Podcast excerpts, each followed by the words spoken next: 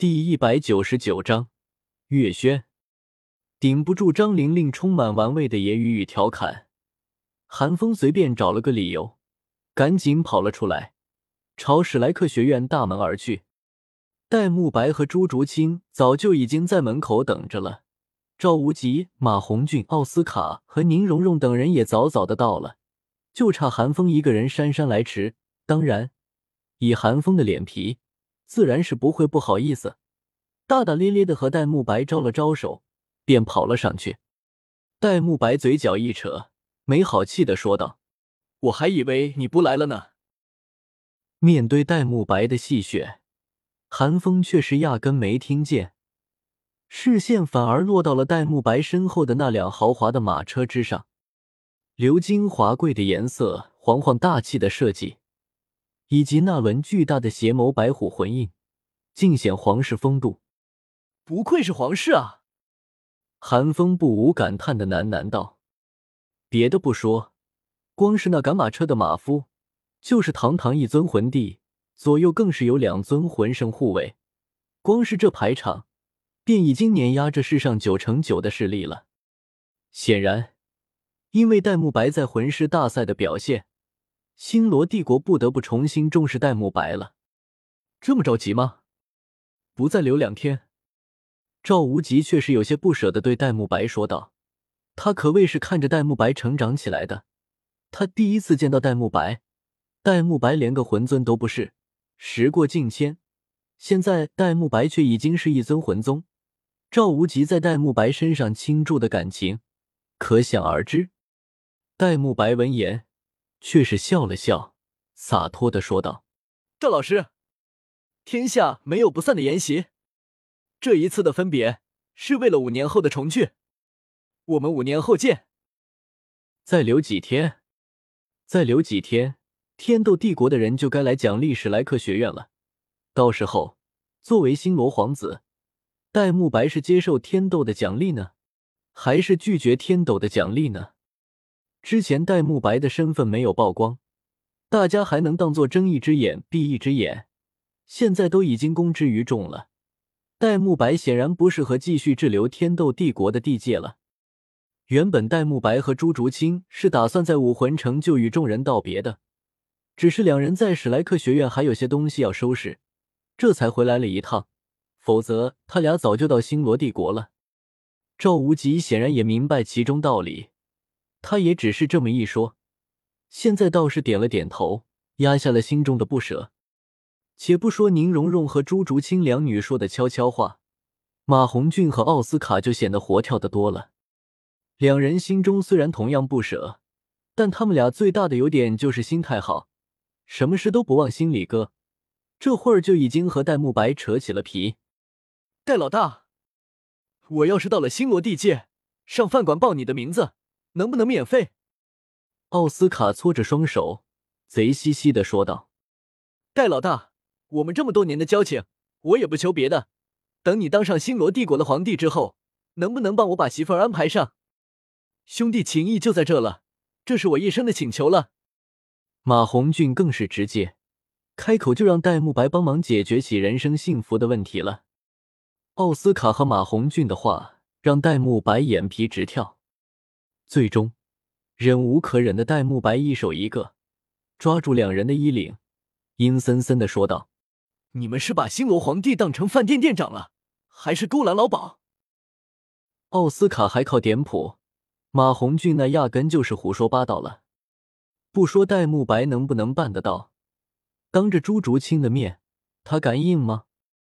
被戴沐白这么一凶，两人立马噤若寒蝉，讪笑着说道。这不开玩笑吗？戴沐白这才放过这俩活宝。凤子，你就没有什么想和我说的吗？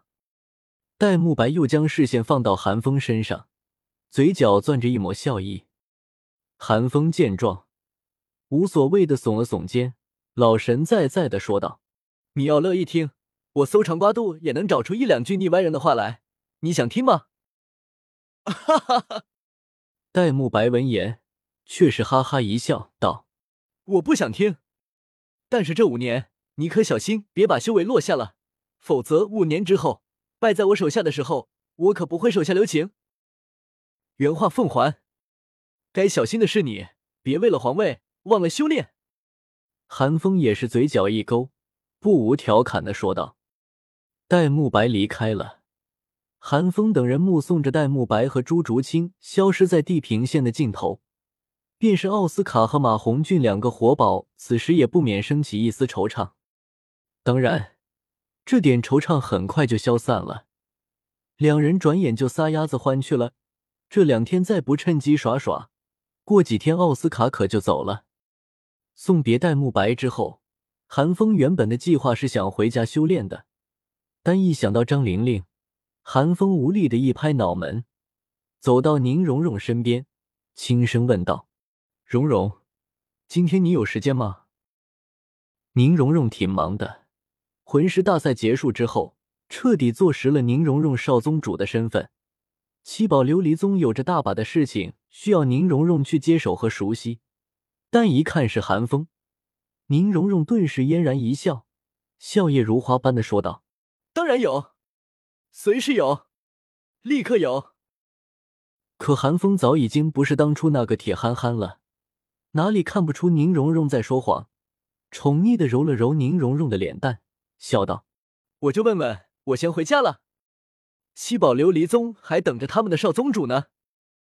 等一下，宗里有两位爷爷和爸爸在，我一个小女孩能干什么？”见韩风要走。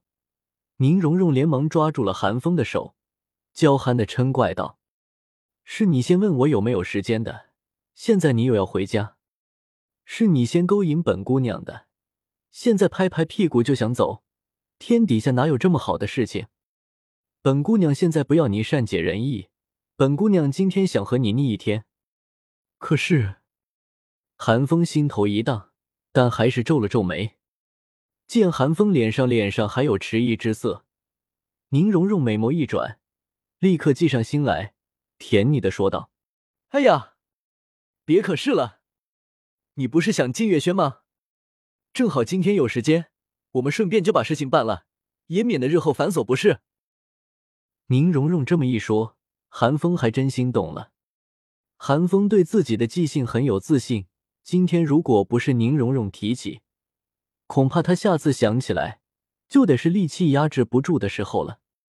反正近一年时间，韩风都得修炼秘法，索性白天在月轩进修，压制乃至剔除戾气，晚上修炼秘法，两不耽误。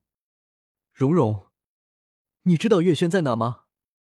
韩风有些尴尬的挠了挠头，讪讪的说道。本来见韩风异动，宁荣荣还有些高兴。但韩风说完这句话后，宁荣荣还是忍不住翻了个白眼，道：“你想去月轩进修，却连月轩在哪都不知道。”韩风嘿嘿一笑，惹得宁荣荣娇嗔不断。所幸在宁荣荣的带领下，韩风还是成功找到了月轩。月轩与寻常学院不同，这里并不传授任何有关修炼或者斗魂的东西，只传授一切关于礼仪的知识。自然也和寻常学院不同，虽然门面看起来小上很多，但看起来却更加高雅肃穆。就算是寒风来到月轩之前，也不由得郑重了起来。月轩轩主人称月夫人，到时候你可别叫错了。一路上，宁荣荣不断给韩风补充着各种有关月轩的事情，生怕韩风一不小心顶撞了月轩轩主。宁荣荣并不知道月轩具体的背景，除了岳夫人和雪夜大帝那些流言之外，宁荣荣也不甚了解。但偶尔从宁风致口中得知，就算是以七宝琉璃宗的底蕴，对月轩的岳夫人也是颇为忌惮。由此可见，岳夫人背后的势力有多恐怖，绝非一个简单的雪夜大帝。韩风闻言，轻轻的点了点头。岳夫人的来历当然不简单，唐昊和唐啸的亲妹妹。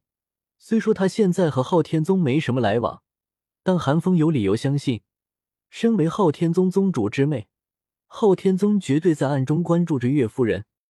当然，这一切和韩风没什么太大的关系。他是来进修的，又不是来找茬的。喝多了才去顶撞岳夫人。请问两位是？就在两人靠近月轩的时候，一位举止端庄的女子迎了上来，温声细语的对两人问道：“只能说不愧是月轩的人，这种态度和语气，就算是再怎么恶劣的人也挑不出毛病来。更别说韩风和宁荣荣是有求于岳夫人了。也可能是看宁荣荣和韩风衣着得体，气质脱俗，才如此的吧。”韩风没有说话。